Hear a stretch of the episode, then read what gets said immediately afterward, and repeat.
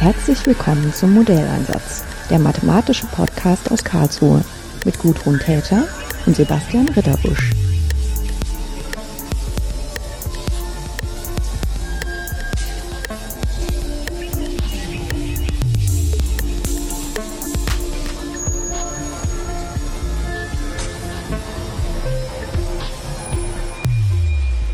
Hallo, wir sind noch auf der Gulasch Programmiernacht in Karlsruhe 2019 und bei mir sitzt Philipp Packmoor. Packmoor. Hallo Philipp. Hallo Sebastian. Wir sind hier in der Open Codes Ausstellung und haben uns wieder einige der Stühle geschnappt, um während der ja, des großen Gulasch Programmiernacht Events auch nochmal uns über deine Arbeit zu unterhalten und was du noch so machst, weil vielleicht hat der eine oder andere deine Stimme schon mal gehört, denn du bist auch Podcaster. Richtig, genau. Ich habe auch einen eigenen Podcast. Äh, auf Englisch mache ich den Data Science Phil, so ein bisschen Werbung, anchor.fm slash Phil Packmore. Genau, und äh, du warst ganz erstaunt, dass ich mir tatsächlich deinen Podcast auch angehört habe. Ja, und sehr geehrt hat mich das auch, möchte ich hier auch nochmal einsprechen. Nee, ich Wichtig. Nee, ich finde super, weil das ist ein Podcast, in wo halt verschiedene Verfahren aus der Data Science besprochen werden und äh, auch viele Basics erstmal drin vorkommen. Ich habe auch noch nicht alle Folgen gehört, muss ich zugeben. Also speziell die Gespräche habe ich noch nicht, aber alles, was so an Grundlagen war, das musste ich mir dann mal so anhören, was so andere Leute alles machen und äh, auch aus dem Grund, falls mal irgendwas äh, in dem Bereich äh, mal bei uns drankommt, dass ich zumindest weiß, auf was ich noch verweisen kann. Gerne, klar. Auch gerne auf mich zukommen. Also äh, du hast jetzt meine Kontaktdaten, sehr gerne. Genau. Aber heute wollten wir uns nicht nur über deinen äh, Podcast unterhalten. Also ja, oder Moment, eins sollte man nochmal sagen, was für Themen hast du da schon alles behandelt? Also der Podcast he heißt ja Data Science Phil und das ist tatsächlich da auch Programm. Also ihr könnt nicht erwarten, dass es da jetzt um Fußball oder ähnliches geht oder po Politik vielleicht noch am Rande, ja, wenn es mit Data Science zu tun hat, äh, Politologie zum Beispiel. Aber es wird, es geht natürlich hauptsächlich um Data Science, also die Algorithmik dahinter, Evaluationsmetriken, wie können wir das Ganze auch äh, evaluieren, wie, wie können wir auch versuchen mal zu verstehen, ja, ähm, jetzt haben wir, wir haben, ich habe vorhin mit Sebastian schon drüber geredet, jetzt haben wir da unsere Klassifikations- oder Regressionsalgorithmen drüber äh, gehauen. Ähm, sollten wir so ein System jetzt vielleicht auch in, in die reale Welt reinsetzen? Was, was hat das für eine Unsicherheit? Das führt uns dann zu diesem berühmt-berüchtigten Generalisierungsfehler, also der Untersuchung auf unserem Testsatz, ähm, zum Beispiel über eine Konfusionsmatrix ähm, können wir dann halt eben ermitteln, äh, sollten wir das System eben einsetzen, was macht das für Fehler. Ähm, das sind also Themen, die in dem, in dem äh, Podcast angesprochen äh, werden, genau. Übrigens ja. kommt mit dem Sebastian auch ein ähm, über einstündiges, äh, supergeiles Feature äh, zum Thema neuronale Netze. naja, was ich auch darüber, so viel wie ich darüber überhaupt noch weiß. Ähm, aber ich gucke gerade, äh, der Podcast ist noch nicht mal so klein. Äh, der hat insgesamt, jetzt muss ich gucken, äh, 14 Folgen. Und dabei ist er äh, noch nicht mal ein Jahr alt. Er ist noch nicht mal ein Jahr alt. Ich muss auch dazu sagen, einige Folgen sind vielleicht äh, etwas, äh, ich habe dasselbe Problem wie der Sebastian auch, die musste ich allein einsprechen und dann ist das so ein bisschen monoton. Da geht's da auch, äh, wie der Sebastian gesagt hat, ziemlich um die Basics äh, und dann ist das, äh, das muss ich auch noch optimieren. Äh, dass da vielleicht äh, durch einen Interaktionspartner zum Beispiel da mehr Dynamik reinkommt, äh, weil ansonsten ist das äh, dann doch recht, kann monoton sein. Für diejenigen, die es interessiert, kann ich es natürlich empfehlen.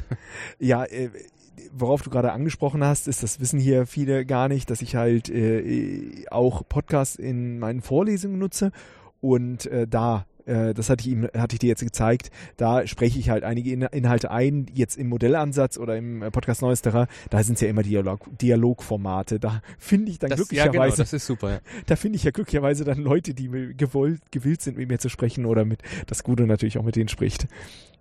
Genau, aber heute wollen wir uns mit dir äh, nicht nur über den Podcast unterhalten, sondern über Propensity Score Matching. Jawohl, das ist mein Thema, das ist meine wissenschaftliche Ecke, meine, äh, wie soll ich das sagen, ja, mein Bereich der Welt, wo ich äh, dazu vielleicht mehr als zwei Sätze sagen kann, genau. Es, also ich persönlich finde das natürlich erstmal sehr faszinierend, wie es jedem Wissenschaftler in seinem Fachbereich, denke ich mal, ähm, geht. Da lassen sich immer faszinierende ähm, äh, Dinge dann auch berichten, ganz klar. Und mich muss man da stoppen, das muss jetzt der Sebastian auch gleich wahrscheinlich machen, wenn ich dazu äh, viel drüber erzähle. Also worum geht's?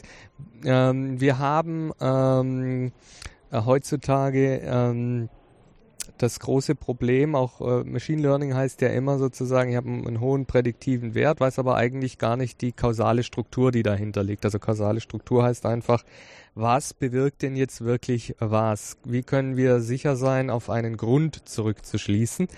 Und wie man das in sämtlichen empirischen Disziplinen, angefangen von der Psychologie über die äh, VWL-Ökonomie, ähm, über die Soziologie in die, in, äh, bis zur Politologie macht, ist man versucht dann eben kausale ähm, Strukturen ähm, zu entdecken, zu finden und die der Goldstandard, äh, übrigens auch die Medizin, die eine empirische Disziplin ist, äh, verwendet das. Der Goldstandard ist dann natürlich die randomisierte, kontrollierte Studie. Äh, hierbei gehe ich einfach so vor, dass ich sage, okay, wir äh, stellt euch einen, einen Würfel vor, oder noch besser eine Münze und diese Münze werfe ich jetzt und anhand dieses zufälligen Ereignisses des Münzwurfs, beispielsweise Kopf oder Zahl, dann sage ich eben, Kopf äh, bedeutet, der Patient bekommt Medikament A und Zahl bedeutet, der äh, Patient bekommt äh, Medikament A plus äh, Medikament B, was vielleicht äh, eine Innovation zeigen möchte, dieses Medikament B. Und dann untersuche ich die Überlebenszeiten danach und kann dann halt eben feststellen, ähm, beispielsweise mit diesem Medikament B ähm, wird ähm, die äh, Überlebensrate er erhöht. Das wäre ein Beispiel aus der Medizin oder aus, ein Beispiel aus der ähm, Bildungspsychologie, wo diese Methoden ursprünglich, äh, ursprünglich von Donald Rubin entwickelt wurden, war einfach, er wurde beauftragt, damit herauszufinden, äh, be bringen bestimmte Bildungsprogramme in beispielsweise sozial benachteiligten Gegenden etwas, äh, wo man dann als sogenannte Outcome-Variable beispielsweise ähm, ja, die Ökonometriker verwenden da ganz gerne die ähm, äh, das Gehalt zum Beispiel so als harte, als harten Endpunkt oder als harte Jahreszahl. Man könnte aber auch zum Beispiel untersuchen ähm, die Pro Prozentzahl der Population, die beispielsweise ins Gefängnis kommt oder so, so etwas. Ja, äh, bei dir, äh, du hast es ein bisschen angedeutet, bei dir geht es jetzt tatsächlich äh, um ein medizinisches Thema, damit hat es sich befasst.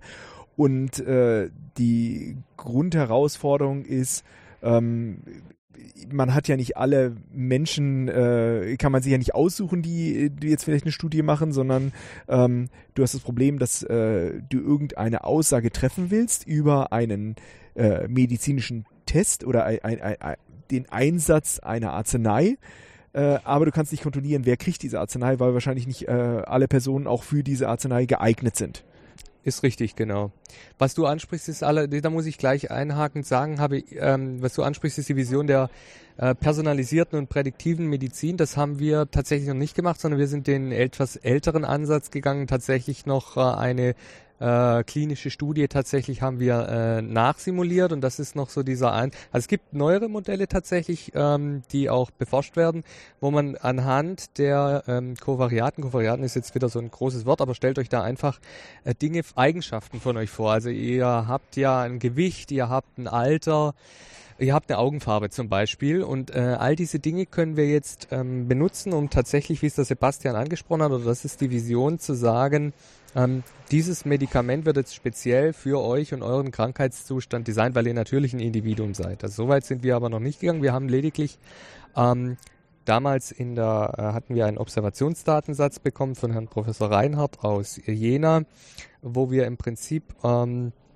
reine Observationsdaten hatten, also da waren die, die typischen soziodemografischen Daten wie Alter, Geschlecht und so weiter dabei. Das wird heutzutage tatsächlich standardmäßig in sogenannten elektronischen Health Records, da fällt mir jetzt leider nur der englische Begriff ein, in Deutsch sind es digitale Gesundheitsdaten, Akten, glaube ich. Also stellt euch einfach vor, ihr seid in, auf einer Intensivstation, dann seid ihr natürlich an Geräte angeschlossen, diese zeichnen automatisch diese Daten auf und früher war das eben Datenmüll und durch diese Algorithmik, auf die der Sebastian und ich äh, jetzt noch zu sprechen kommen, äh, ist es dann halt eben möglich, diese zu benutzen, um eine randomisierte, kontrollierte Studie nachzusimulieren.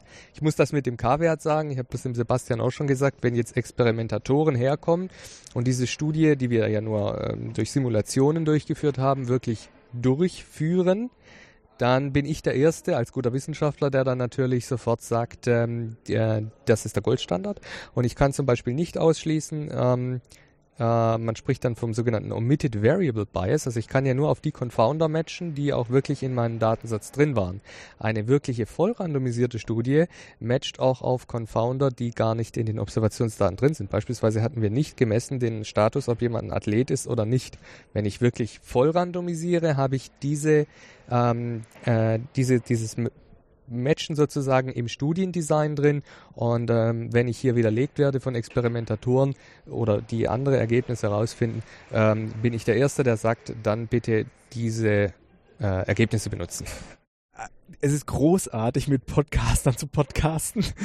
da hat man überhaupt nicht das Problem, sozusagen das äh, etwas herauszubekommen. Es ist wunderbar, wie du das äh, gleich alles äh, rausbringst und äh, erzählst. Ähm, aber das ist ein Thema, das ich auch liebe, logischerweise. Man hat sich da als Wissenschaftler lange damit beschäftigt. Es wird ja nicht anders gehen in der Optimierung. Äh, man muss dann teilweise vom, von den Leuten gebremst werden, aber ähm, ich äh, erzähle da, ich kann da tagelang drüber philosophieren, ja. Aber dann lass uns kurz mal zurückgehen. Die, die Frage ist, äh, hier haben wir eine Gruppe von Patienten äh, und es geht um die, äh, ging in diesem Fall darum, wirkt ein neues Medikament?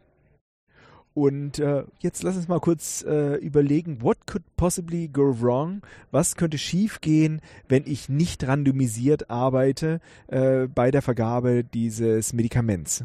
Das ist eine sehr gute Frage, Sebastian, und ich kann starten mit dem Begriff einiges und möchte das auch dick unterstreichen und unterschreiben. Ähm, diese, wenn die Methoden angewandt werden in, ähm, von Wissenschaftlern, die öffentlich finanziert sind, äh, war ja damals bei mir noch nicht so, weil erst Master, aber äh, dann ist das Ganze also die achten da natürlich auf die Fallstricke, auf die wir gleich noch zu sprechen kommen. Wenn ich das Ganze in der pharmazeutischen Industrie habe und sozusagen ein, ein Ergebnis vorgegeben haben will, habe ich da sehr viele, man nennt das dann Freiheitsgrade, an denen ich schrauben kann, sodass äh, dann ähm, gewisse Ergebnisse einfach im, man nennt das dann File Drawer landen, die dann, wobei ich das unethisch finde übrigens noch, also das ist auch unethisch, so muss man das sagen. Äh, äh, wo landen, was heißt das? Naja, ich kann ja zum Beispiel, wenn jetzt ähm, Nehmen wir das, das Beispiel, also Hydroxyethylstärke gegen äh, Gelatine, wobei es ja egal, Medikament A, Medikament B äh, vergleiche. Und habe einen Datensatz, wo ich äh, Confounder drin habe. Ähm, Was sind Confounder? Äh, Confounder sind, äh, gut, das sollte ich noch sehr gut äh, noch definieren und äh, ähm, erklären. Das sind einfach, man sagt auch Kovariaten, das sind ähm, Variablen, die ähm, mir mein Ergebnis, in, also ähm, warum macht man so eine, äh, so eine Randomisierung überhaupt? Man kann sich ja diese, diese Frage mal stellen, beziehungsweise wie kann ich das danach untersuchen? Die Gruppen, also nach der Randomisierung, dadurch, dass ich ja den, den ähm, ich kriege immer nur das englische Wort, den Coin, den, den, die Münze geflippt habe, habe ich ja folgende Situationen entstanden. Also wenn ich danach die Gruppen betrachte, sollten die ähm, ähnlich sein äh, bezüglich der Anzahl der ähm, äh, Menschen mit ähm, weiblichem Geschlecht, bezüglich ihres Gewichts, bezüglich ihres sozioökonomischen Status. Ich sollte einfach überall in jedem in jeder Variable, die ich drin habe, sollte ich ähnlich sein. Ihr könnt das übrigens auch leicht überprüfen, wenn euch jemand eine randomisierte Studie vorlegt und ihr habt äh, in der einen Gruppe eben 100, äh, beispielsweise 50 gegen 50 würden randomisiert worden und ihr habt in der 50er Gruppe 50 Athleten drin und in der anderen 50er Gruppe ist kein einziger Athlet, dann würde ich mal, würde ich direkt äh, mal äh, doch nachfragen da bei dem entsprechenden Unternehmen, ähm, ob da wirklich randomisiert wurde. Äh, ich meine, dann würde ich doch eigentlich, wenn ich ein äh, Medikament verkaufen möchte äh, und ich möchte die Wirksamkeit zeigen, dann ist es ja, wäre es ja praktisch für mich, es nur an Menschen zu testen, genau. die besonders widerstandskräftig sind, wo die, die körpereigenen Abwehrkräfte noch besonders stark sind. Wenn bei denen nun wirklich das Medikament gut anspricht und keine Komplikationen gibt, dann sieht das ja mal ganz nett aus.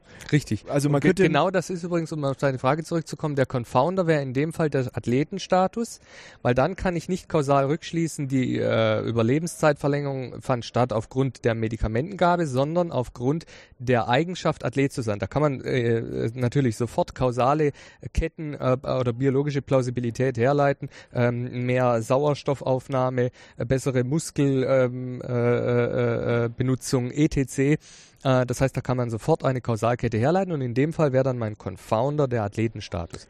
Und das wäre jetzt natürlich äh, absichtlich gemacht, aber ich meine, das äh, setzen wir mal voraus, dass es nicht passiert.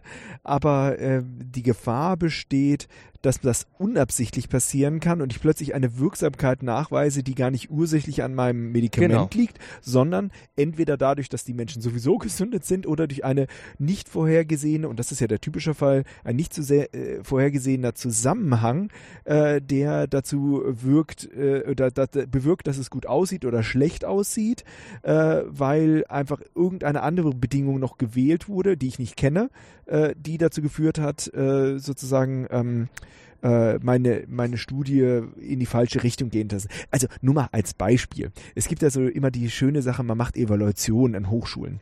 Und diese Evaluationen äh, finden, finden beispielsweise ähm, am Schluss des Studiums äh, zum Beispiel statt. Das ist ein besonders beliebter Zeitpunkt, wo man gucken kann, wie gut war denn jetzt eigentlich diese Universität, diese Hochschule. Äh, wenn man das macht, dann hat man einen sogenannten Survival Bias. Ja, man fragt nur korrekt. die, die es geschafft haben. Richtig. Dieser, diesen gibt es übrigens auch in, äh, bei klinischen Studien, ja, genau, genau. Das ist jetzt natürlich unangenehm.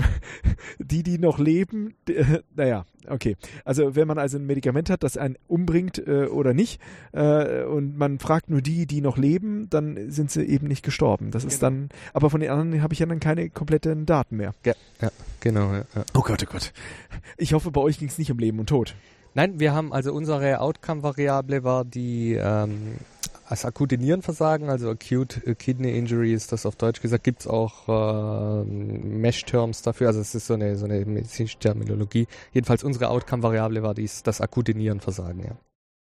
Ich muss mal ganz kurz zurückkommen zum Randomisieren. Mir ist das gerade noch mal mehr klar geworden. Ähm, also das Randomisieren äh, verhindert, dass ich bewusst oder unbewusst einen Bias drin habe äh, und ist sozusagen so ein Safeguard gegen alles. Äh, und äh, damit ich nicht Deswegen bin ich auch so ein riesen Randomisierungsfan. Immer wenn Randomisierung möglich ist, macht Randomisierung. Propensity Score Algorithmen werden immer nur dann verwendet, wenn zum Beispiel äh, in der Psychologie oder auch Entwicklungsökonomik, wo diese Methoden auch verwendet werden, da ist natürlich nicht immer das Geld da. Ein, äh, ihr müsst euch immer vorstellen, eine äh, wirklich randomisierte, kontrollierte Studie durchzuführen, kostet enorm Geld. Also das geht tatsächlich, äh, da gibt es Kostenschätzungen, geht in die Milliarden. Deswegen werden also ähm, wirkliche ähm, physikalische random, äh, kontrollierte randomisierte Studien sind mir tats tatsächlich nur in der pharmazeutischen äh, Industrie ähm, bekannt. Selbst die Ökonomen benutzen dann ähm, andere Verfahren, um immer quasi Randomisierungen zu erreichen, wiederum aus Observationsdaten.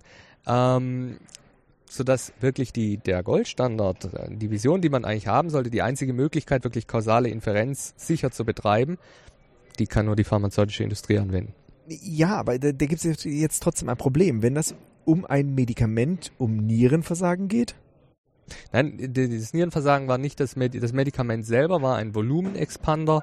Ähm, und dieses, diese akutes, akute Nierenversagen war, zu, war sozusagen eine Nebenwirkung des Ganzen oder eine, eine Tatsache, die man natürlich nicht haben möchte. Achso, äh, aber trotzdem muss es äh, oder kann es nur benutzt werden, wenn eine andere Kondition eingetreten ist. Das verstehe ich nicht, aber Also welche Personen äh, kommen denn überhaupt in Frage, dieses Medikament zu kriegen?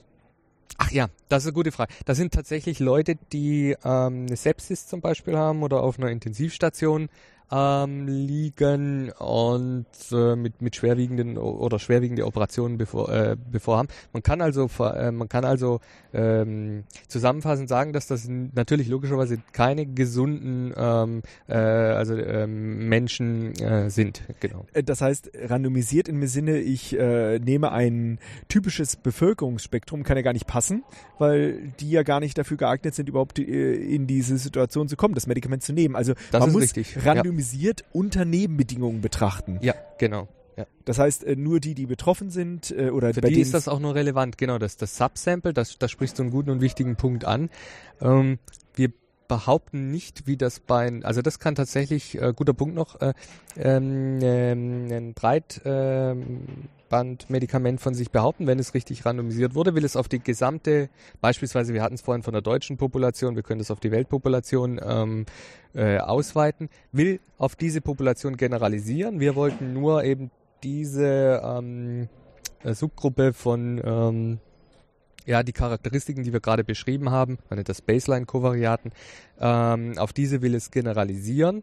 Das ist übrigens noch als Randbemerkung, sei mir das erlaubt, ein, bisschen ein Problem bei ähm, großen Medikamentenstudien. Ihr müsst euch immer vorstellen, was hat die pharmazeutische Industrie für ein Interesse, für wen die die zu machen? Und dann sind das halt eben 50-jährige männliche Amerikaner. Das heißt, es fehlen häufig Frauen in diesen, ähm, in diesen äh, Stichproben. Und das macht so ein bisschen dann ähm, ja, ich muss das bisschen streichen, das macht große Probleme dann, ne? weil ähm, was ähm, für einen 50-jährigen ähm, Amerikaner ähm, äh, wirkt, der ein Einkommen von über äh, 70.000 Dollar hat, muss nicht zwangsläufig ähm, für eine ähm, 16-jährige ähm, schwarze Afrikanerin wirken. Da kann es zu äh, anderen Nebenwirkungen kommen. Und Hoffentlich wirkt sich aber das Gehalt nicht darauf aus, wie das Medikament wirkt.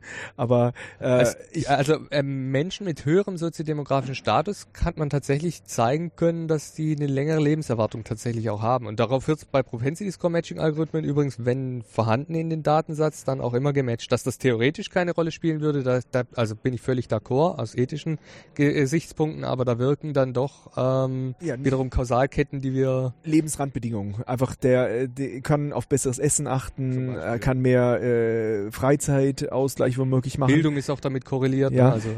Ähm, und aber in, in, ein typisches Beispiel, was ich jetzt auch, äh, ich habe ja Kinder, äh, und wenn man dann guckt, welche Medikamente sind für Kinder zugelassen äh, und warum, äh, da wird ganz oft gesagt, naja, wir sehen das Kind wie ein äh, 50 Prozent großen Menschen oder das 25. ist ein Riesenproblem, in der Tat, in der Tat. Das, das spielt auch wieder in die personalisierte äh, Medizin, die du vorhin angesprochen hast, rein.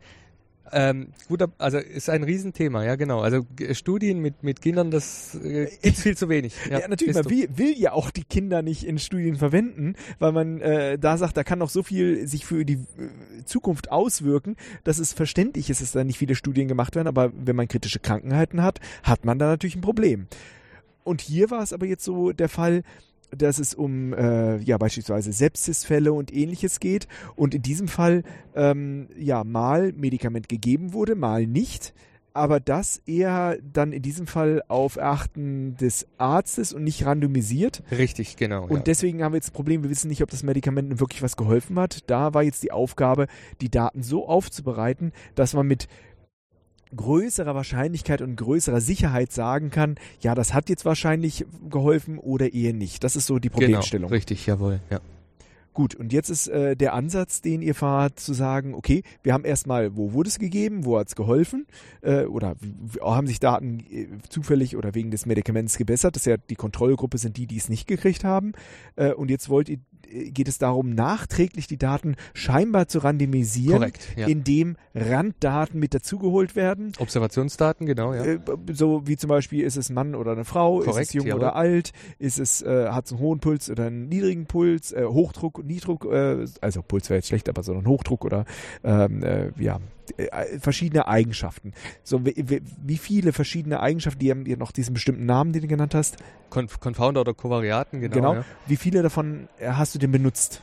Also die typischen soziodemografischen Confounder hatten wir drin, wie Alter, Geschlecht, äh, Gewicht, ähm, die, tatsächlich auch ähm, den von dir angesprochenen Blutdruck, ähm, dann einige Labo Laborparameter noch, ähm, Tatsächlich müsste ich da, um die Antwort genau zu beantworten, in meiner Masterthesis jetzt nachlesen. Ich habe sie leider nicht dabei. Gar kein Problem, das ergänzt wir. Also wir müssen auch gar nicht auf volles aufzählen hier, sondern das schreiben wir einfach noch in die Shownotes mit rein.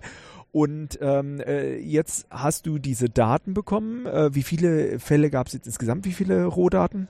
Ähm, das waren tatsächlich ein Datensatz mit äh, zunächst mal 21.000 Patienten. Ja. 21.000. Ich dachte, wir reden über ein also, ist, manche Leute würden jetzt sagen, äh, es gibt ja das Passwort des, des Big Data-Tums, ja. Ähm, ich benutze das Wort eigentlich nicht, weil ich sage immer, ist das jetzt Big Data, ist das nicht Big Data? Für mich gibt es da keine vernünftige Definition. Ich habe das bisher auch noch nicht in keinem Lehrbuch oder ähnliches mal äh, gesehen, wo das mal jemand für mich definiert hat, war, wann dann wann ist etwas Big Data, ja. Also. Aber Moment, 21.000 Fälle äh, für ein Medikament äh, was? Nein, für drei Medikamente. Die haben drei unterschiedliche Medikamente bekommen, nämlich Hydroxyethylstärke, Gelatine. Ähm, das dritte habe ich vergessen. Aber Gelatine, ist das dann ein Wirkstoff?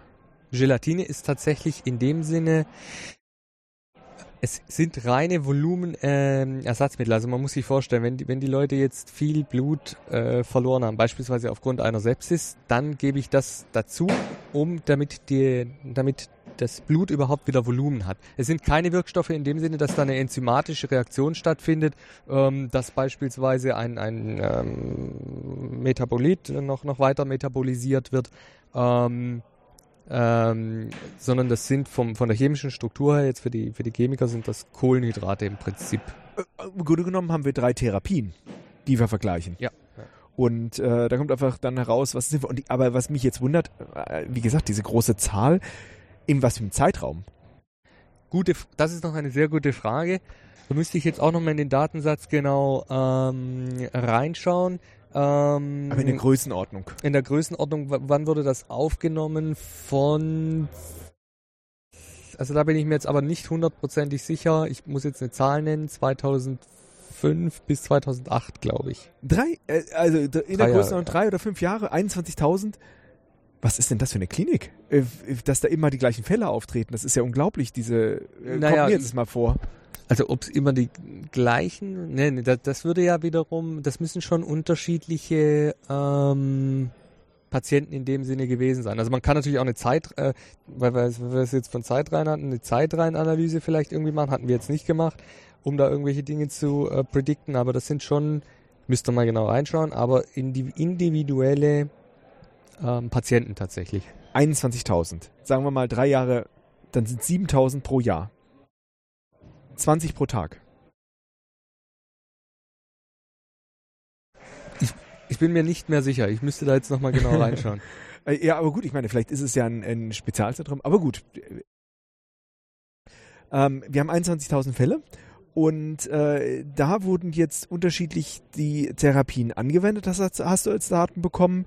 Äh, dann auch die Ergebnisse, die da herausgekommen sind und äh, zusätzlich die Randdaten, äh, die, die, die Kovarianzen, ähm, äh, die bezeichnen, ist es Mann, Frau, äh, groß, klein. Ähm, und jetzt war die Aufgabe zu analysieren, äh, welche Therapie ist, hat die besten Ergebnisse, wenn ich so tun würde, als wäre es eine randomisierte Studie. Und wie bist du da jetzt vorgegangen? Ja, das, das ist genau die gute Frage. Also ich hatte ja schon die Propensity Score Matching Algorithmen angesprochen, also wie, wie man dann dabei ähm, vorgeht. Man macht quasi folgendes. Diese Propensity Score Matching Algorithmen gehen eben her. Der Propensity Score ist einfach definiert als die bedingte Wahrscheinlichkeit, und zwar die folgende, ähm, das, die Behandlung zu erhalten, gegeben meine Kovariaten. Und dann wird einfach auf diesen auf diese bedingte Wahrscheinlichkeit gematcht also die Leute werden in, in die gleichen ähm, Gruppen gesetzt, sodass dann dadurch am Ende des äh, Matching-Vorgangs Vorgangs sozusagen wir ähm, ähnliche Subgruppen haben, also sowohl die Kontroll- als auch die Behandlungsgruppe. Uh, in terms of, also ich muss, kommt, kommt da immer so halb ins Englische, also im, im, äh, im Sinne von der ähm, ja, der Kovariaten und Confounder, wie die mit, äh, die die mit sich rumschleppen. Auf alle, die wir halt eben gematcht haben. Wie gesagt, von vorhin nochmal erinnern, die wirkliche physikalische Randomisierung könnte auch auf die un, äh, unbeobachteten Confounder, die wir nicht im Datensatz drin hatten, kann auch matchen, ähm, weil es das einfach vom Design her tut. Und das heißt, wir haben dann kontrolliert nach unserem Matchvorgang. Es gibt ähm, da verschiedene ähm, Matching-Algorithmen. Ähm, wie gut ähm, ist denn jetzt diese, diese Balance? Wie gut wurde sie ähm, erreicht? Wie gut haben, wie, wie gut, wie ähnlich sind sich da auch die, die Gruppen im Sinne des, also innerhalb des, der, des der Behandlung und innerhalb, oder innerhalb des Medikaments A und innerhalb des Medikaments B, wie ähnlich sind sich da die Gruppen? Kann man da wirklich davon sprechen, dass wir im Prinzip etwas ähnlich Gutes wie, ähm, wie eine ähm, Randomisierung erreicht ähm, haben? Und äh, sind dann eben so vorgegangen, dass wir einfach die Wahrscheinlichkeit dann ähm, äh, verglichen haben, einen, eine, ein akutes Nierenversagen ähm, halt zu erhalten, gegenüber kein akutes Nierenversagen zu erhalten. Also der erste Schritt ist dann tatsächlich erstmal Analyse. Was für eine Verteilung dieser verschiedenen äh, Eigenschaften sollte ich normalerweise erstmal haben, um äh, ja, äh, für, also natürlich unter der Prämisse, äh, die Person ist erkrankt, also da muss ich erstmal die Analyse betreiben, wie sieht das aus und dann kann ich mir angucken, äh, ob die Vergabe entsprechend dieser äh, normalen Eigenschaften erfolgt ist. Äh, weil wenn es randomisiert wäre, sollte die Antwort sein, äh, ist die Chance natürlich sehr hoch, dass es tatsächlich dem normalen Spektrum entspricht, plus minus Epsilon, äh, weil man, man macht es ja zufällig. Äh, und aber je mehr Zahlen ich habe, desto genauer werde ich das treffen. Und das also wir können es aber an dem Beispiel machen, wenn wir an, an, wenn wir 50 Gruppen in Medikament A, äh, Entschuldigung, 50 Patienten in Medikament A und 50 Patienten in Medikament B und in der einen Gruppe wären 50 Frauen und in der anderen Gruppe wären 50 Männer. Wie soll das, also wenn randomisiert wurde, dann ist das ja ein, ein also dieses Ergebnis zu erhalten ist extrem unwahrscheinlich, wie du es gesagt hast. Genau, aber dann ist, äh, die Frage ist jetzt trotzdem, äh, von dem Datensatz, den du gekriegt hast, ähm, ist die Gesamtmenge vollständig äh, oder gibt es Leute, die überhaupt nicht in der Studie teilgenommen haben? Oder also beispielsweise sind jetzt nur Frauen in meinem Gesamtdatensatz drin, aber es gibt auch Männer. Das ist eine sehr gute Frage. Ähm, die, das haben wir uns tatsächlich auch mal angeschaut. Man muss noch dazu sagen, am Anfang sind da natürlich ähm, ein bisschen peinliche oder banale Fehler ähm, unterlaufen und zwar in folgender Hinsicht. So ein, so ein Datensatz müsst ihr euch vorstellen, hat teilweise, ähm, wenn man sich den mal so als Matrix vorstellt, dann fehlen da teilweise Werte. Und jetzt ähm, kann man hergehen und kann sagen, entweder, also das ist zum Beispiel auch schon eine erste äh, Überlegung, die man da an, anstellen muss, wenn ich jetzt nur mit, äh, Daten ähm, oder Patientenpunkte, die ich jetzt mal als Datenpunkte beschreiben möchte, verwendet, bei denen wirklich die Daten vollständig vorliegen. Und das haben wir am Anfang gemacht. Da gibt es in Erne eine Funktion, die das, äh, die einem das dann entsprechend rauszieht. Dann müsst ihr euch vorstellen, allein die Kombinatorik liefert mir dann, also ich habe zum Beispiel bei einem, beim einen fehlt das Gewicht, beim anderen fehlt äh, die, die Körpergröße dann wird der Datensatz sehr dünn. Äh, dann werden dadurch, weil, weil ich so streng bin, weil ich sage, ich nehme nur die, die wirklich voll, äh, wo wirklich alle Daten aufgezeichnet wurden, dann wird der Datensatz so dünn, dass ich wiederum keine, ähm, dass meine Fallzahl so klein ist, dass ich darauf keine validen Konklusionen eben drauf, draus ziehen kann. Ähm, dann gibt es ähm, Strategien, die dann auch wir angewendet haben. Man nennt es Imputieren, Werte zu imputieren. Also es das heißt einfach, ist ein vornehmes Wort für ähm, ersetzen. Also es gibt da verschiedene Strategien, nehmen wir Körpergröße. Könnte ich eine Verteilung annehmen, beispielsweise eine gaussische normalen Verteilung und sag dann und argumentiere dann, äh, alle, die da einen nah haben, also nicht available, äh, also der, Daten, der Datenpunkt fehlt da, die ersetze ich durch den Mittelwert oder den Median. Das ist schon so ein Punkt, den man dann diskutieren muss. Oder ich sage, äh, naja, die äh, Normalverteilung hat eben äh, den, den, Parameter Mittelwert 180 und äh, äh, Standardabweichung weiß ich nicht, 30, dann ziehe ich zufallsmäßig aus dieser Gauss-Verteilung eben zum Beispiel. Das wäre vielleicht in dem, in dem Beispiel jetzt der ideale, die ideale Imputationsstrategie. Aber die Frage, äh, auf die ich erstmal raus wollte, war, was nehme ich als das Normal an? Nehmt ihr irgendwelche externen Daten an? Welche Verteilung sollte ich haben? Oder äh, kommt die Verteilung, die für die Krankenpersonen oder die, die Personen, die für eine Therapie in Frage kommen, äh, habt ihr die Verteilung der Daten aus dem Gesamtdatensatz geholt? Letzteres, also die Verteilung der Daten aus dem Gesamtdatensatz äh, geholt, genau. Mhm. Und da habt ihr jetzt dann voraus, das war das, wo ich hinaus wollte, äh, wenn in diesem Gesamtdatensatz womöglich ja einige Personengruppen nicht drin sind oder der Gesamtdatensatz schon nicht repräsentativ ist für die Personen, die in Frage kommen, dann hätte ich ein Problem. Absolut, Absolut äh, ja. Da, da, darauf wollte ich jetzt einfach hin, aber wenn das gerechtfertigt, äh, gerechtfertigt ist, dass ihr, ich meine, die Klinik ist auch in, einer bestimm in einem bestimmten Ort. Region, ja, genau, Jena. Ja. ja, Jena kann sein, dass da jetzt irgendwelche besonderen Eigenschaften sind. Äh, angenommen, es ist ein äh, Kohlestandort. Zum Beispiel, ja, sehr gut, ja. Äh, dann kann es zwar sein, dass deswegen da auch mehr Menschen sind, die äh, eine bestimmte, äh, ein bestimmtes Problem haben, aber äh, man kann ja auch aus unterschiedlichen Richtungen äh, erkranken und äh, die einen haben vielleicht Kohle im, in der Lunge und die anderen haben aber äh, Feinstaub aus irgendwas Richtig, an, aus welchen ja. anderen Gründen drin. Äh, und dann würde das natürlich, wenn man also ich nehme an, es macht natürlich logischen Sinn, die Annahme zu treffen, dass, wie du gerade gesagt hast, diese Patienten da hauptsächlich aus Thüringen, aus dem Raum Jena kamen, die dann da entsprechend eingewiesen werden. Das heißt, das ist schon der erste Punkt, den man da kritisieren kann. Die Generalisierung auf ganz Deutschland, wie du gesagt hast, auch die von dir genannten Kausalaspekte, äh, sind da sehr äh, sind da sehr gut. Ich weiß jetzt nicht, ob, ob Thüringen eine eine Kohleregion oder sowas ist, aber man könnte sich andere Strukturen äh, da. Gut, ist aber ein neues Bundesland und es kann sein, ja, dass die halt absolut, äh, 30 Jahre zurück äh, ein anderes Gesundheits also sie hatten ein anderes Gesundheitssystem, äh, was nicht besser oder schlechter sein muss. Es war schlicht anders. Auch die äh, Versorgung mit äh, Lebensmitteln war einfach eine andere.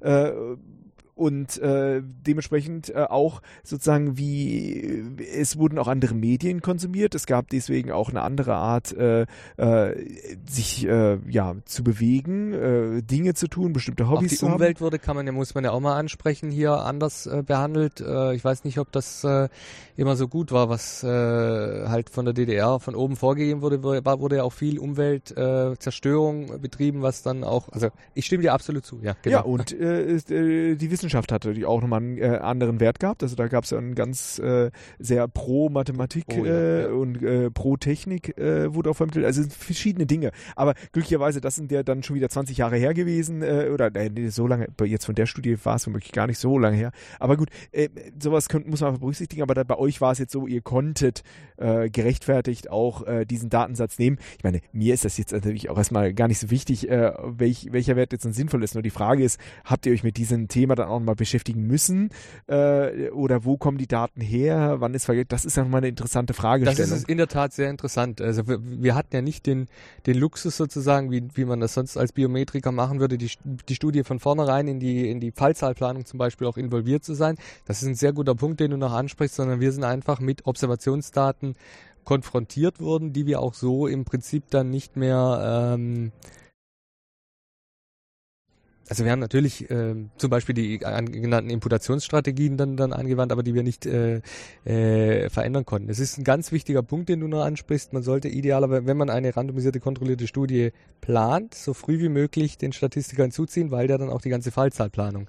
Ja, aber irgendwann, man kann an allen Stellen immer noch Dinge finden, wo man noch mehr machen kann. Ähm, aber jetzt kommt eigentlich die, die wirklich spannende Frage.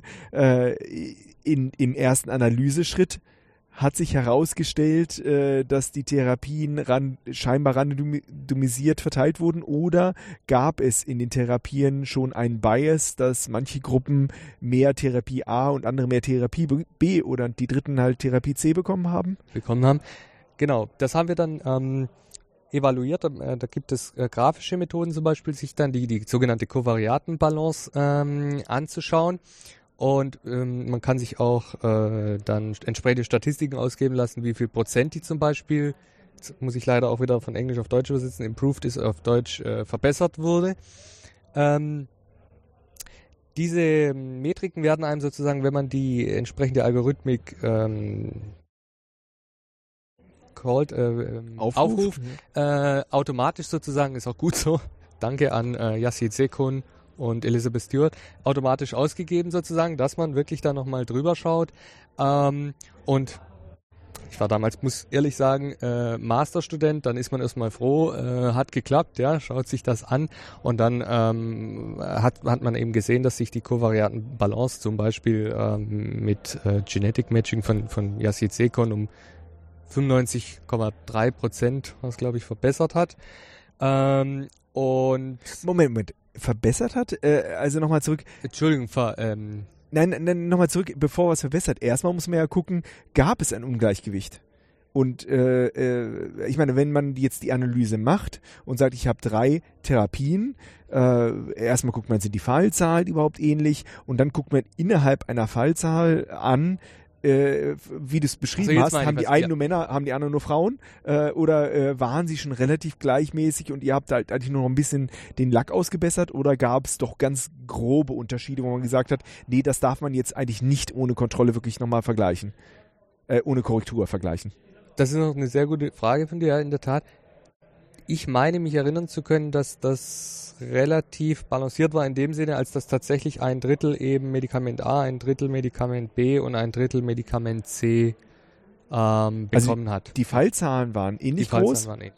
Aber waren die auch äh, die, die Charakteristiken? Genau. Und das, das ist ja genau das, was das Matching dann sozusagen macht. Es sagt sozusagen, ähm, du darfst eben nicht alle verwenden, sondern du hast das so zu matchen, dass du dann dadurch geht die Fallzahl runter, stimme ich dir vollkommen zu, werden wir auch noch sehen, äh, weil du dann im Prinzip sagst, die, ähm, ja, du, du willst ja ähm, ähnlichere Gruppen bilden, das heißt, deine Fallzahl geht tatsächlich runter. Das heißt, das kann tatsächlich sein, dass am Anfang eben ähm, alle Männer äh, Medikament A bekommen. Also es ist so extrem war es natürlich logischerweise nicht. Alle Medika äh, Männer Medikament A und alle Frauen Medikament B.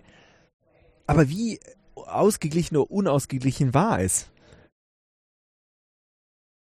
Also war es so, dass du sich angehuckt hast und gesagt hast, okay, äh, ganz extrem wird es nicht sein, aber hat man so eine Tendenz in Bias gemerkt, dass die Therapie C äh, auf den älteren Männern äh, eher angewendet wurden äh, oder und Therapie B eher bei den Leuten mit einem hohen Ho Blut, äh, Bluthochdruck?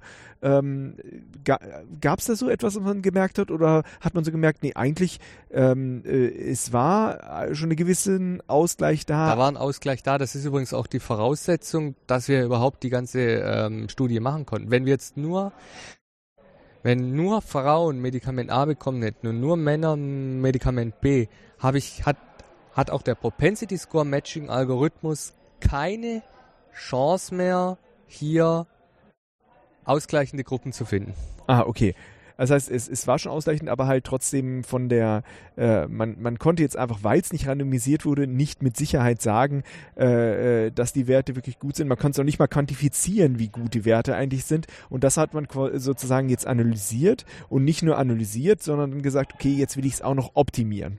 Und also in dem Sinne ist es dann eher ein äh, und sollte es auch ein äh, schon vorher sollten es Daten sein, die man sich schon mal angucken kann, aber die versucht man jetzt aufzuwerten, damit man qualitativ besser äh, sagen kann oder auch, äh, auch quantisiert sagen kann, wie gut dieses Ergebnis jetzt tatsächlich ist.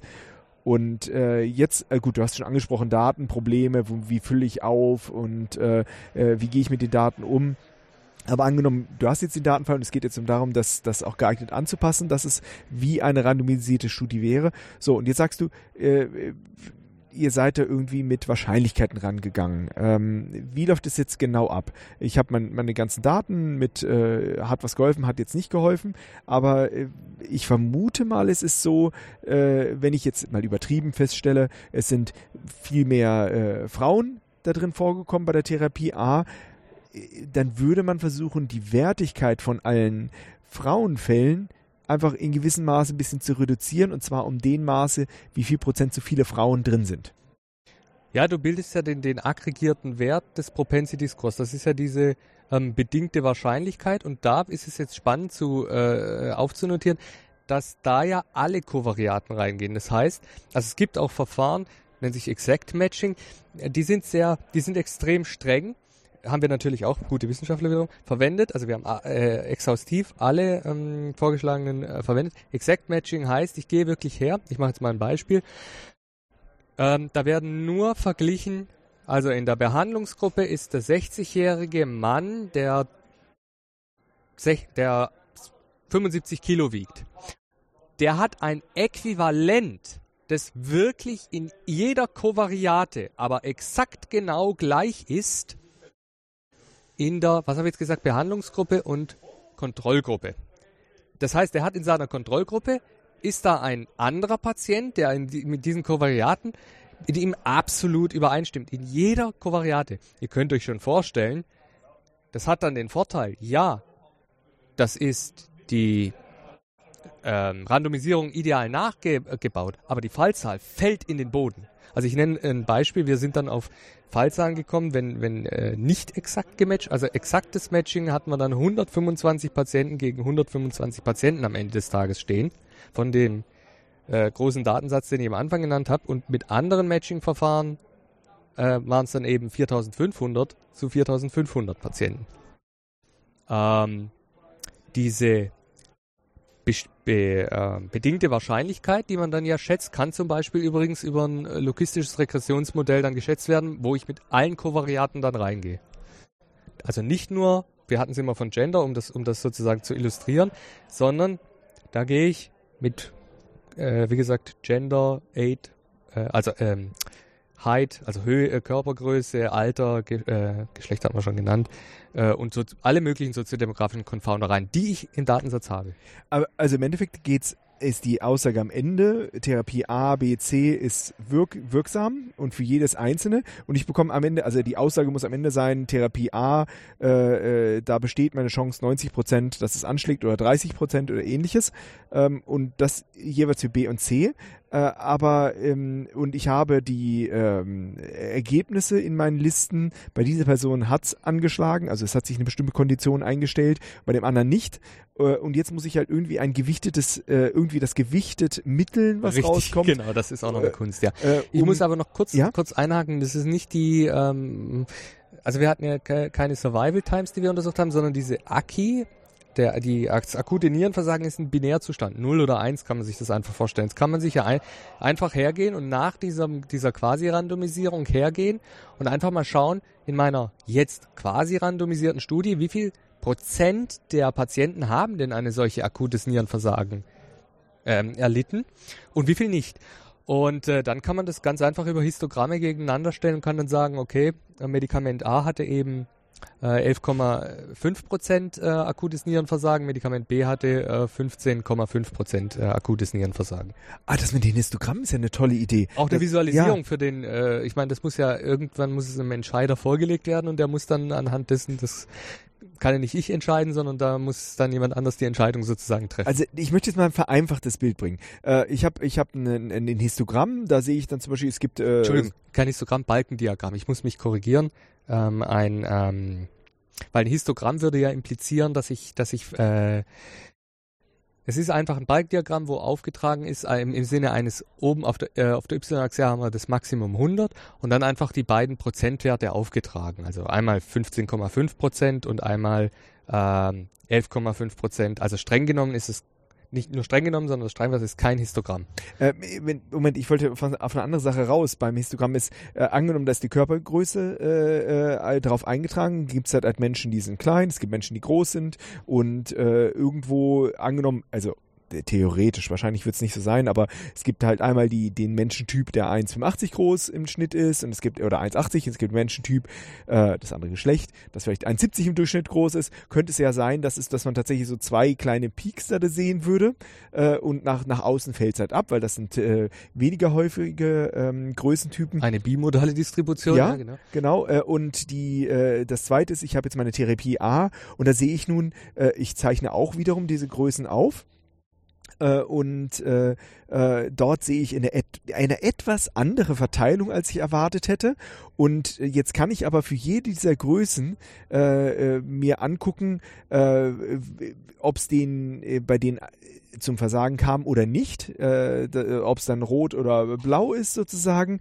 Und äh, wenn ich dann aber ein Gesamtbild haben will, äh, ist mehr rot oder mehr grau, könnte ich ja jetzt so hingehen, dass ich meine verformte Kurve nehme und jetzt jede Achse oder an jeder Linie das so lange ziehe und schiebe, bis es in meinem Idealverhältnis ist und dann die äh, herausgekommenen roten und blauen Flächen zusammenzähle, äh, dadurch, dass ich natürlich in jeder Größe das skaliert habe und hätte dann sozusagen so eine korrigierte Score ähm, dafür, ob es äh, trifft oder nicht. Nur, und das ist jetzt natürlich die große Einschränkung, äh, bezogen auf die Körperhöhe. Okay, ja, ja. Äh, Wäre das so ein Verfahren, wie das korrigiert werden würde, wenn Das ich nur ist- ein, Also was du gerade beschrieben hast, ist im Prinzip das Propensity Score Matching, ja? aber halt äh, mit, de, mit der großen Vereinfachung, es einfach nur mit einem Charakter. Mit einem äh, Charakter zu machen, Zustimmung, ja. Eigentlich ja, müsste ich das ja jetzt quasi in mehrere Dimensionen Ja, zeichnen. korrekt. Halt in X-Achse erstmal die Größe, äh, dann kommt in Y-Achse das Geschlecht hinzu, in äh, Z-Achse kommt, äh, oh, oh, das will ich mir gar nicht vorstellen, weil die Höhe habe ich ja schon vergeben. Aber äh, jetzt, jetzt werde ich zum Beispiel nicht nur die, ähm, äh, nehme ich nicht das Geschlecht, nehme ich den, den Blutdruck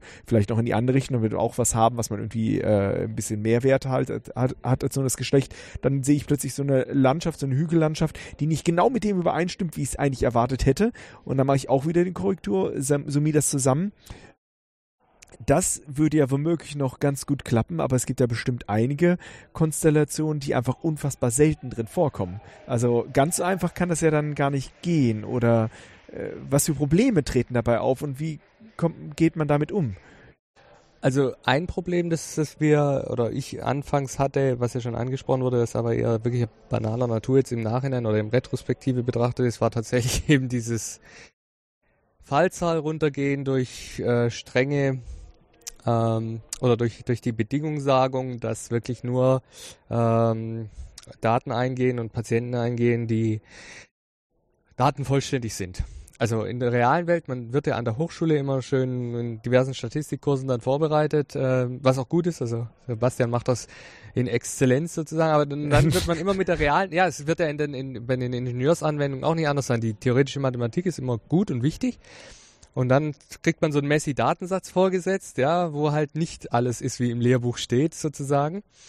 Und das war am Anfang äh, halt echt ein ähm, banaler Fehler. Äh, geht man zum Professor, redet da drüber und so, und dann kriegt man Tipps. Und dann geht die Fallzahl wieder hoch und man ist froh und glücklich. Genau.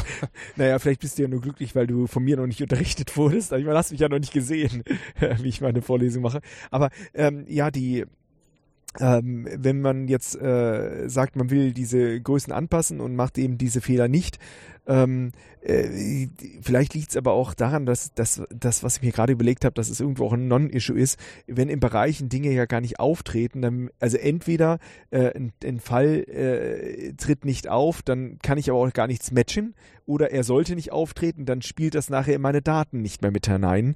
Ähm, ja, du hast natürlich, äh, was wir, ne, was wir Ausreißer nennen, diese, das kann ich auch nicht in, bei uns im Datensatz ausschließen, aber ähm, die gehören ja auch auf eine gewisse Art und Weise zu. Ich nenne mal ein Beispiel, wenn jetzt mh, mm, äh, per Zufall mh, mm, gibt ja äh, zum Beispiel Lilliputaner, die eine Körpergröße haben von ähm, 1,50 maximal. Die Leute werden ja auch krank und müssen irgendwie behandelt werden. Das heißt, dass da, also hat man einen solchen Patienten dann drin, ähm, hat das natürlich massive Auswirkungen beispielsweise auf den Mittelwert, wenn man eine Normalverteilung annimmt. Auf den Medien dann auch wieder nicht so, aber ich will noch Folgendes hinaus, den müssen wir natürlich auch mit, mit reinbehalten, weil wir wollen ja wirklich da generalisieren. Also es wäre jetzt falsch von uns gewesen zu sagen, also äh, wenn ich Ausreißer tatsächlich aus dem, aus dem, das gilt ja ganz allgemein, wenn ich Ausreißer äh, ausnehme, beispielsweise wenn ich eine lineare Regression durchlegen möchte und habe irgendwie einen Ausreißer, muss ich das immer begründet tun. Also ich muss dann begründet sagen, an dem Tag war äh, vielleicht der Experimentator oder die, die äh, ähm, Messreihe wurde falsch aufgenommen, weil Wetter war zu heiß und äh, die Dame hat ein Eis äh, zu sich genommen. Ja, deswegen müssen, haben wir diesen Punkt äh, entfernt dann ist das okay. Aber in, äh, äh in, äh, in diesen Fällen wäre das wäre schon fast wieder so Richtung Cherrypicking gegangen. Wie gesagt, wenn ich jetzt Geld bekommen hätte von der pharmazeutischen Industrie, ähm, dann würde ich sowas sehr kritisch sehen. Ja, ja ähm, und ähm, man muss ja auch berücksichtigen, dass ein Sonderfall jetzt zufälligerweise in dem in der einen Therapie drankommt, aber den anderen eben nicht. Äh, so gesehen ja. kann ich natürlich den dann in den anderen gar nicht mehr mit berücksichtigen. Ja, das ist richtig. Äh, weil ja. ich die Daten nicht habe. Weil ich den, die Daten, ja, sehr, genau. sehr richtig, ja. Ähm, aber dennoch kann ich natürlich mit den äh, Methoden versuchen, das auch zu berücksichtigen. Eine andere Variante, und das, das, da würde ich auch gleich als nächstes dazu kommen, wie gehst du denn mit oder wie seid ihr mit kontinuierlichen Daten umgegangen? Weil beispielsweise, wenn ich jetzt sage, ich will die Größe betrachten, könnte ich die auf Millimeter genau machen. Dann habe ich äh, aber tatsächlich so Bins äh, äh, oder Bereiche, die extrem selten drin vorkommen, weil nicht alle Menschen genau auf also ich meine, das macht auch eigentlich gar keinen Sinn, weil man ist ja von morgens zu abends hat man, äh, kann man ja mehrere Zentimeter Unterschied machen. Aber äh, ist genau ein, ein, wichtiger und guter Punkt und äh, genau auf dieses Problem sind wir gestoßen und wir haben tatsächlich dann Bins verwendet, wie du es angesprochen hast. Tatsächlich, dass man sagt, okay, äh, 1,70 Meter bis 1,80 Meter ist dann eben ein Bin. Ah, genau. Dann, genau, dann habt ihr so quantisiert, äh, zwar gibt es dann welche, die nah beieinander sind, aber dadurch werden natürlich auch die, die Ergebnisse wieder robuster, äh, weil man natürlich das Ganze ein bisschen äh, so ein gewisses Smoothing betreibt, äh, Dinge zusammenführt äh, und dann ist es vielleicht so, dass sich bei der Größe schon was auswirkt, aber halt äh, dadurch, dass dann mehrere Klassen zusammen sind, äh, wird halt einfach so ein Rauschen äh, auch nochmal wieder verringert und äh, dann äh, ist es gar nicht so schlimm, wie stark jemand äh, kleinwüchsig ist oder großwüchsig ist, weil er doch wieder ein bisschen in seiner, in seiner Klasse auch wieder untergeht.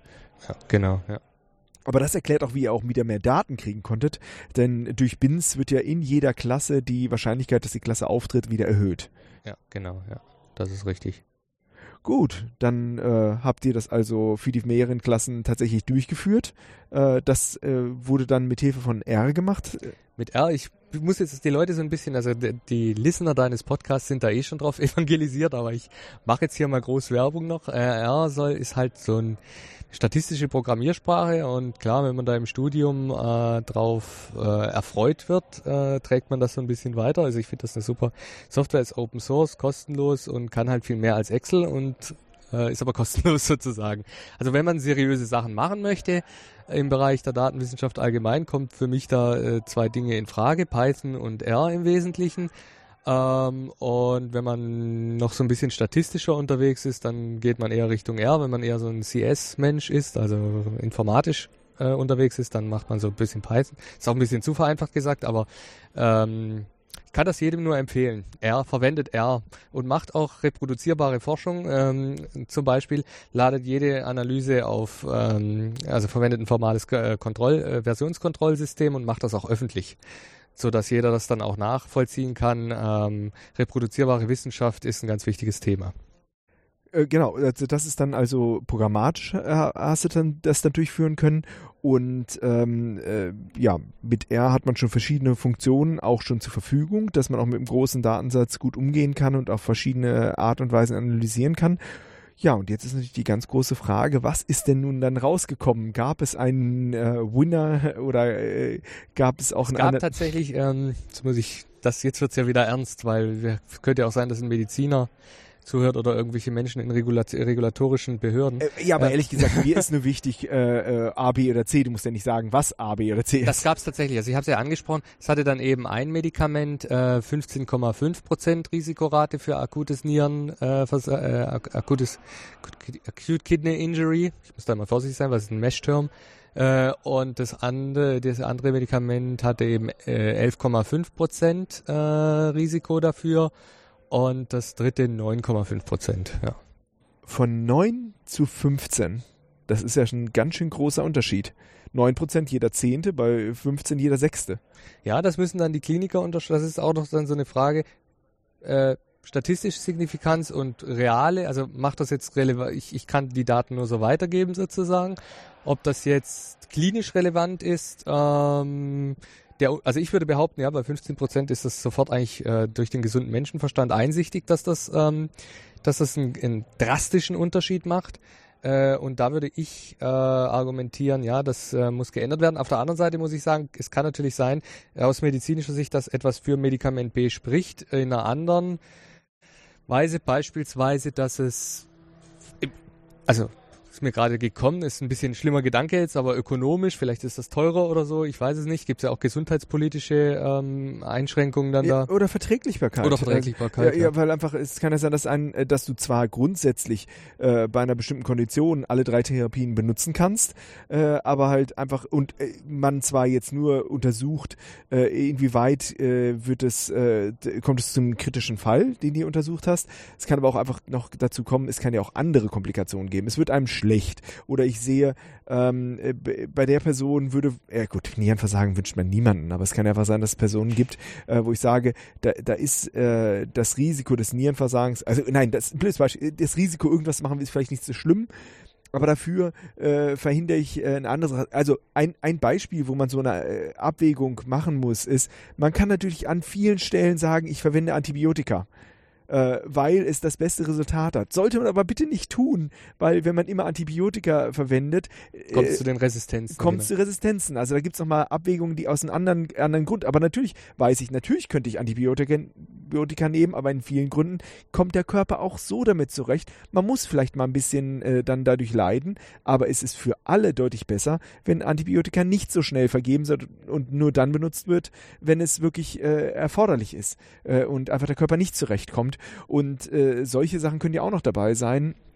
Ähm, die, die einen dazu bringen können, dann lieber doch zu einer anderen Therapie zu gehen. Trotzdem ist es immer sinnvoll, dass man sagen kann, äh, der Grund, wie schnell kann es zum Nierenversagen kommen, äh, dass man da gesichertere Informationen hat, dass man das eben in diese Abwägung mit reinbringen kann. Und gut, wenn man, wenn es mehrere äh, Varianten gibt, wo ich dann halt die spezielle Kondition äh, von der Person natürlich berücksichtigen kann. Ja. Denn ja klar, man, du hast ja mehrere Daten auch gesammelt. Kann ja auch rauskommen, dass äh, Typ A bei äh, denen mit Hochdruck besser ist und Typ C zwar das ist übrigens die Supervision, äh, ja, tatsächlich eine, eine, eine Vision. Ich hatte es ja am Anfang kurz angesprochen, ja, der der prädiktiven ähm, Präzisionsmedizin, das sind dann also diese diese personalisierten Modelle. Also der Professor, wo ich das damals geschrieben habe, in der Tat, die da wird jetzt dran geforscht, zum Beispiel auch Entscheidungsunterstützungssysteme und und das sind faszinierende Dinge, ja genau. Das, darauf wollte ich noch hinaus. Wir haben sozusagen noch diese klassische Biostatistik betrieben. Ah, okay. Nee, das ist, das ist super spannend. Aber wie bist du denn zu diesem Thema gekommen aus deinem Studium heraus? Ja, ich bin eigentlich äh, von Hause aus ja Lebenswissenschaftler, also nicht im esoterischen Sinne, das muss ich immer dazu sagen, also ich umarme keine Bäume oder so. Also oder habe ich schon gehört, ja, also die, die Listenerschaft dieses Podcasts, äh, ist also natürlich, muss ich das nicht äh, erklären. Lebenswissenschaft, das ist einfach ähm, halt äh, alle äh, Biologie, Chemie, Pharmakologie zusammengenommen. Und ich habe dann tatsächlich im Bachelorstudium an der Hochschule Furtwangen molekulare und technische Medizin ähm, studiert und dann einen konsekutiven Masterstudiengang darauf gemacht. Ja, und wie bin ich dann zur Biostatistik gekommen? Wie es halt so immer ist, äh, hängt alles an Menschen. Ähm, Professor Kohl äh, hat da mich halt äh, durch die entsprechenden Vorlesungen äh, im positiven Sinne dann beeinflusst. Dann habe ich da erst meine Bachelor-Thesis geschrieben und dann meine Master-Thesis und so bin ich im Prinzip ähm, in, in diese statistische Ecke noch reingekommen. Ja. Und wie bist du dazu gekommen, also Life Science, äh, Lebenswissenschaften äh, ja, zu studieren? Naja, das war mehr oder minder, also in der achten Klasse tatsächlich schon ähm, sind wir da mal, die Science Days im, im Europapark in Rust sind da immer so ein, äh, waren da so ein Entscheidungspunkt, wo wir dann halt eben mit unserem äh, damaligen Chemielehrer hingefahren ähm, sind und dann war ich, bin ich weitergegangen auf eine Spezialschule, wo ich dann mein Abitur gemacht habe, biotechnologisches Gymnasium und so ging das dann weiter, genau. Äh, Im Europapark Rust? Im Europapark Rust kann ich auch nur dem Sebastian und auch allen Zuhörern mal empfehlen. Ich weiß nicht, ob es die immer noch gibt. Das nennt sich Science Days, ist immer hochinteressant. Ähm, das findet tatsächlich halt im Europapark in, oder in diesem Pavillon davor statt. Ähm, ist so ein bisschen wie hier im Prinzip Popularisierung der Wissenschaft und so. Kann ich nur empfehlen, ja. Äh, und ich meine, das ist äh, dann auch überregional gewesen, weil du kommst ja nicht aus Karlsruhe, sondern bist ja auch hier jetzt angereist. Das ist überregional. Ja, ja, die also Science Days würde ich behaupten, ist immer noch Baden-Württemberg. Also äh, ich glaube nicht, dass da jetzt, also obwohl ich es auch da empfehlen kann, aber dass jetzt jemand aus Niedersachsen kommt auch vor, da äh, anreist, aber eine ganze Schulklasse, weiß ich nicht. Ich kann die Werbung nur dafür machen. Die Leute in Niedersachsen müssen dann selber, also man kann das natürlich auch vorher mal angoogeln, einfach mal eingeben, äh, Science Days Europapark. Ich habe davon vorher nichts gehört, deswegen fand ich das ganz interessant. Aber ja, es wird ja sehr, sehr viel im Europapark gemacht. Äh, so gesehen ist es auch nicht verwunderlich, dass es auch etwas in dieser Richtung gibt. Aber ähm, was natürlich jetzt auch besonders spannend ist, ist, dich hat diese Arbeit äh, an dieser Studie, äh, die hatte ich jetzt auch äh, ja beeinflusst dadurch, dass du dir gesagt hast, ähm, letztes Jahr, du möchtest einen Podcast zum Thema äh, Data Science machen oder wie Das ist richtig. Also um, um den, den Bogen noch zum Podcast zu spannen, ja. In der Tat äh, bin ich natürlich fleißiger Hörer und äh, des äh, Modellansatzes und, und auch genießender Hörer, muss ich sagen. Eine, jede Episode ist ja ein, ein Feuerwerk des, äh, der Freude, ja. äh, danke Gudrun übrigens auch noch. Äh, und ähm, dann habe ich mir gedacht, naja, du eigentlich müsstest du auch mal selber so ein bisschen ins Content produzieren reinkommen. War dann, ich mache auch mal so ab und zu Vorträge auf Veranstaltungen und so, um da halt so ein paar Leute zu erreichen. Hab vielleicht auch ein gewisses Sendungsbewusstsein, ja. Und das geht ja heutzutage ähm, halbwegs einfach raus. Und äh, dann hab, bin ich über den, den äh, Mathe-YouTuber Daniel Jung, werden auch den, wird auch der ein oder andere ähm, kennen. Der hat auch wiederum einen Podcast und der hat in seinem Podcast wiederum gesagt, Leute, es ist so einfach, einen Podcast zu machen macht das einfach mit Anchor, da müsst ihr nur einsprechen. Ich habe jetzt heute beim Sebastian gelernt, dass da noch viele Optimierungen und ich muss da auch noch viele Optimierungen machen, dahinter stehen, bis das dann auch wirklich äh, gut wird. Aber ich bin auch ein Fan von schnellem Iterieren und so und Rapid Prototyping und so. Also die Soundqualität ist nicht so wie im Modellansatz, das muss ich schon mal ganz klar einschränkend sagen. Äh, und aber es sollte einfach ein schnelles Experiment sozusagen sein und schnelles raus äh, rausgehen. Schnelles Experiment, sagst du, bei, äh, ja, wie viele Folgen sind es jetzt? 14, ja gut, aber wenn du dir die äh, Zuhörerzahlen anschaust, ist das jetzt nicht äh, vergleichbar mit beispielsweise Modellansatz oder mit, mit Podcasts, die wirklich äh, da, da geht es natürlich auch, äh, hat man ein Riesenspektrum, ne? von, von durchschnittlich zehn äh, Hörern bis durchschnittlich eine Million Hörer. Ich werde zum Beispiel nie, ähm, will ich aber auch gar nicht irgendwelche, also wenn man jetzt dann dich mal mit YouTube vergleicht, so Beauty-YouTuberinnen oder so, das werde ich nie erreichen, diese Fallzahlen oder diese, das ist aber auch nicht mein Anspruch und Ziel, ja. Da müsste ich anderen Content dann generieren. Das ist schon eine gewisse Zielgruppe oder Subgruppe von Menschen, die da angesprochen wird durch die Inhalte und äh, das ist nicht die, äh, der Durchschnittsbürger, der jetzt in, durch Karlsruhe läuft, ja. Aber du durch hast Karlsruhe dich, vielleicht schon, ja, aber äh, ja, also nicht äh, der deutsche Durchschnittsbürger. aber du hast dich entschieden, äh, den Podcast komplett auf Englisch zu machen, oder wie kam es dazu? richtig. Äh, das ist noch eine gute äh, Frage, Sebastian. Das äh, hat damit zu tun, ähm, ah, habe ich meine, also die Wissenschaft ist meiner Meinung nach Englisch und wenn man halt eben mit, äh, wenn man Argumente vorlegt, ja, oder auch äh, dann Richtung, man muss einfach pragmatisch denken und dann auch Richtung schon publizieren denkt. Ähm, es interessiert heutzutage einfach, in der Mathematik ist das, noch zum, ist das noch ein bisschen anders, aber es interessiert keinen mehr, was man dann auf Deutsch irgendwie sagt. Ähm, während auf Englisch, ähm, also sämtliche Journals, die mir bekannt sind, die man lesen sollte, sind halt nun mal auf Englisch. Die Fachsprache im Bereich Data Science Machine Learning ist quasi auch zu 100 Prozent, äh, also es sind viele Fachterme, fallen mir auf oder habe ich Probleme, die sogar auf Deutsch zu übersetzen, weil sie so derartig sich eingeenglischt haben, dass sie nur auf Englisch ähm, vorhanden sind. Dann ist der Podcast auch so geplant, dass auf den Konferenzen, wo ich da bin, natürlich auch internationale Leute äh, äh, Interviews geführt werden, die nicht immer Deutsch können. Und dann war eben der kleinste Nenner äh, das Englische. Ja. Ja, und ich bin ja drauf gekommen, auch ich habe es gesehen, da ist ein Podcast zum Thema Data Science. Ah, da muss ich jetzt mir, mir anhören und ich, wusste es ja äh, nachher gar nicht. Du äh, hast Du ja bist da gefragt, irgendwie aufgeploppt durch ein Recommender-System wiederum, ja, aber es ist ziemlich cool, ja. nee, und dann äh, heute war es so, wir waren äh, äh, wie gesagt auf der Gulasch Programmiernacht äh, und plötzlich kam so die Meldung, oh, ist denn äh, irgendjemand noch vom Modellansatz da? Ich so, ja, ich habe bis wusste, dass Zeit. Sebastian äh, hier ist, weil er es wiederum, ich glaube sogar auf Twitter artikuliert hat, und da ich gedacht, wenn du schon mal die Chance hast, dein Idol und Live-Hero, jetzt will der Sebastian jetzt wieder nicht hören, aber muss ich leider trotzdem wieder sagen, äh, zu treffen und da mal kurz Hallo zu sagen. Also ich würde mich übrigens auch freuen, wenn jetzt ein äh, Zuhörer von meinem Podcast, könnt ihr mich gerne, und ihr seid zufällig in der gleichen geografischen Region, dann trifft man sich natürlich immer gerne auf äh, auf einen Kaffee oder wie auch immer und, und rede dann mit den Leuten und so. Das, ich hatte heute großes Glück. Hätte ja auch sein können, der Sebastian ist heute gar nicht mehr da. Ähm, so hat sich das ergeben, genau. Ja, und dann hast du so mir erzählt, ja, äh, übrigens, ich mache auch einen Podcast, äh, den, äh, ja, äh, Data Science, äh, Phil, ja. Da- genau. Data, Data Science Phil oder Data Phil? Data Science Phil, das ist noch wichtig, weil auf iTunes muss das ja immer richtig, also Anchor zum Beispiel übernimmt das, dass es automatisch die ganzen Meta-Informationen irgendwie halt an alle Podcatcher dann rausknallt, so dass ich mich damit nicht beschäftigen muss, äh, genau.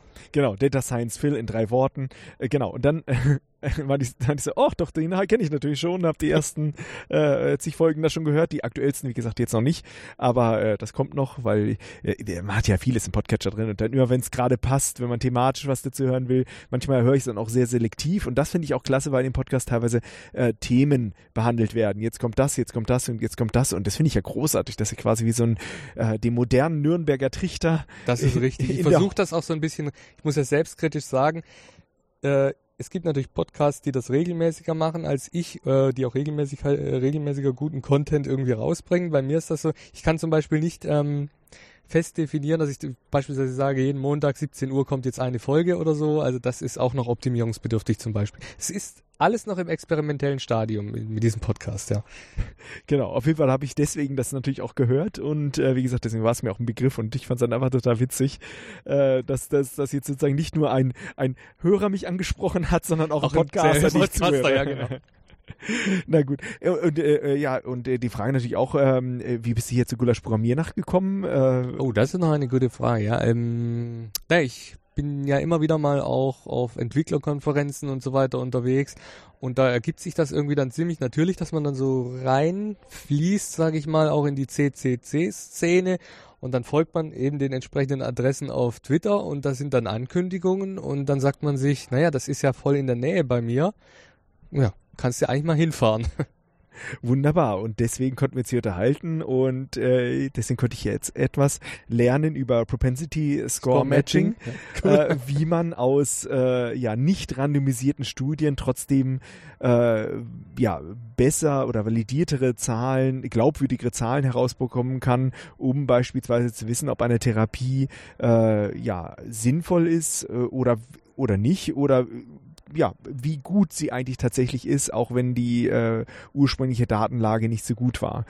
Ja, Philipp, da möchte ich mich ganz herzlich bedanken. Ich habe mich zu bedanken, Sebastian. War sehr cool. Also ich habe immer mal übrigens, das muss ich auch noch sagen, davon geträumt, mal vom oder im Modellansatz selber zu kommen. Das ist so ein weiteres Live-Achievement, wo ich jetzt wieder einen Haken dahinter machen kann. Äh, Cool. ja, und jeder, der von dir noch etwas mehr hören möchte, der äh, soll einfach den Data Science Phil abonnieren und bekommt dort auch noch in Zukunft mehr von dir zu hören. Das ist richtig, genau. Okay, aber für jetzt sage ich mal Tschüss. Danke. Ich sage auch Tschüss, ja.